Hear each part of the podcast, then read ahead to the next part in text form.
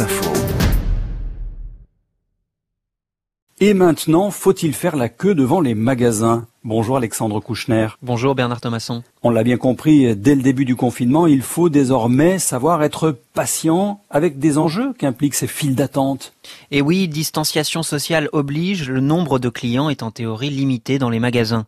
Il nous faut donc attendre dehors, ce qui ne fait plaisir à personne et surtout pas aux commerçants, car en moyenne, un consommateur envisage de quitter la queue et donc de renoncer à ses achats à partir de 5 minutes, mais il est très rare qu'il le fasse une fois atteint le milieu de la file.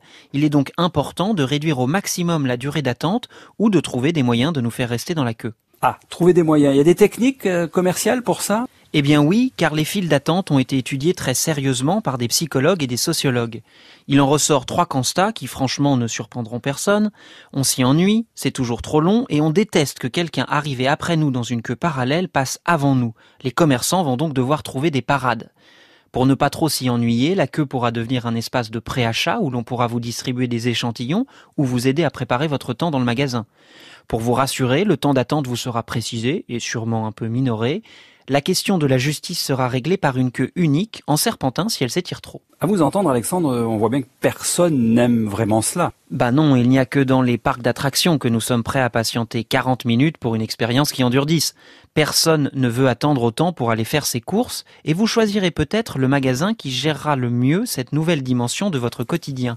Plusieurs pistes là aussi sont possibles. Les magasins pourront indiquer en ligne et en temps réel la durée pour vous aider à planifier vos courses. Vous pourrez peut-être bientôt prendre rendez-vous avec un vendeur comme dans les Genius Bar d'Apple ou réserver un créneau horaire comme cela se fait déjà dans les musées. L'enjeu est-il si important que cela pour les magasins? Oui, absolument, car les clients pourraient se rabattre intégralement sur le commerce en ligne. Et si les boutiques physiques ne deviennent qu'un poste de coût, les conséquences sur l'emploi et l'immobilier seraient très sérieuses. Il est aussi question de notre rythme de vie et de consommation que la file d'attente vient tempérer, comme une pause dans la dictature de l'urgence.